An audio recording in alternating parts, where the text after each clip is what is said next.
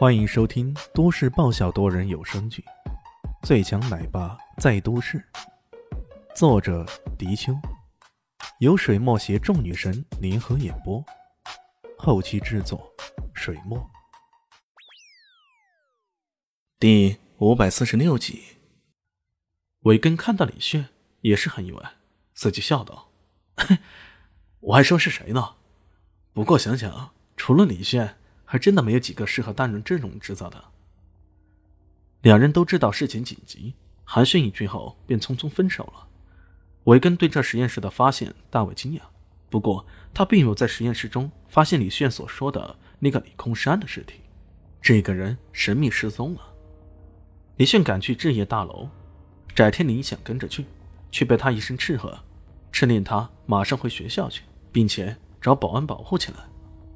事情关乎到你父亲的科研资料，你不要再添乱了。再敢添乱，我以后就不带你去冒险了。任何的话语都未必能打动翟天林，不过最后一句话却相当有效。可不是吗？刚刚才发现自己全能老师那么厉害，如果自己以后再也不带自己去参加冒险，那自己可就有些悲催了。于是翟天林只好乖乖听话，回到学院去了。到了置业大楼。这高达五十八层的楼宇，一看就让人感到炫目。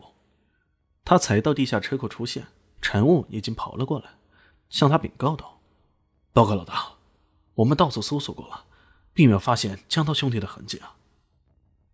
他们根据交警提供的监控，也印证了李炫的推断，发现这兄弟俩确实最终消失在置业大楼的。可查遍了这座大楼的监控，却依然一无所获。特别行动处反馈回来的消息。”也是追踪不到他们俩，同时行动处也反馈了一个消息回来：陈眼红副处长也失踪了。失踪前据说是准备到学院找江涛兄弟了解情况的。连陈眼红也失踪了，看来这些歹徒下手还真的有点狠呢。必须争取时间才行，要不然再拖下去可就麻烦了。李炫这么想着，突然手机一响，一看是孙逸飞。嗯，该不会又训斥自己乱带女生离开什么的吧？李迅本来也想摁了这小妞的电话，不过想了想，还是接听了。你终于肯接听了。那边居然是压低了声音，不过很是恼怒的样子。怎么了？我看到有人挟持了江涛兄弟离开，就一直跟到这边来了。我现在在置业大楼。孙一飞的声音很小，但足够清晰。李炫顿时觉得有种喜出望外的感觉。这小妞妞可真行啊！我这不正愁去哪里该找江涛兄弟的下落，你一介文弱女子，居然敢跟踪过来！啊！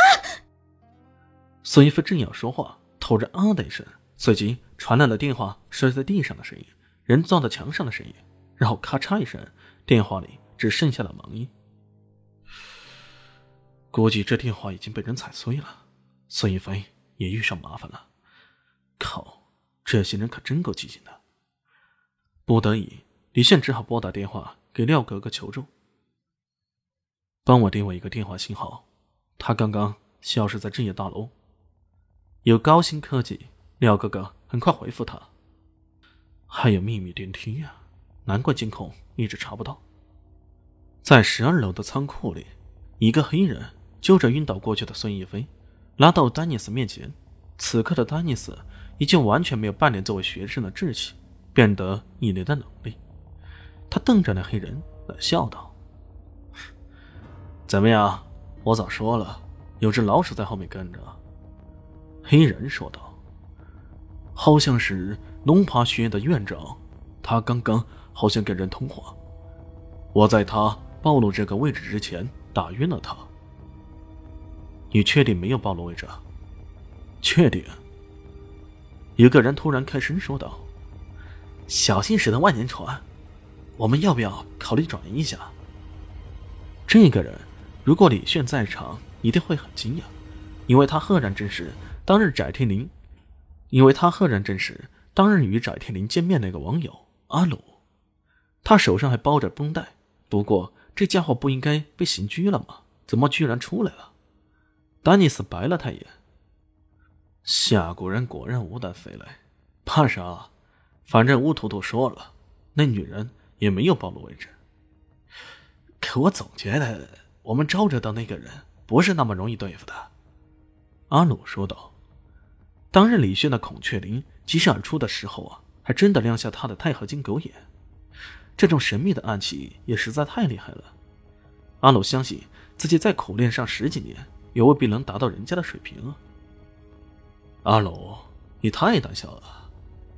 丹尼斯冷笑，随即他又说道：“亚乌，你跟科考队那边的联系怎么样了？”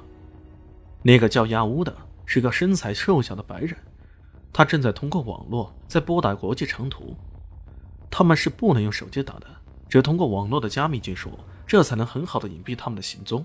只不过之前打了两次电话都联系失败，终于那边接通了。喂，请问是谁？一个清朗的声音说道：“你是江逸云。”压我的声音很大，让在附近被捆绑着两个少年这时候呜呜的喊起来。手上挣扎起来。我是，你到底是谁？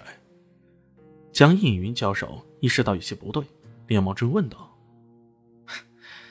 你不必知道我是谁，不过我可以告诉你，你两个儿子在我手上，识趣的赶紧将王朝遗址里的秘密图纸交出来。”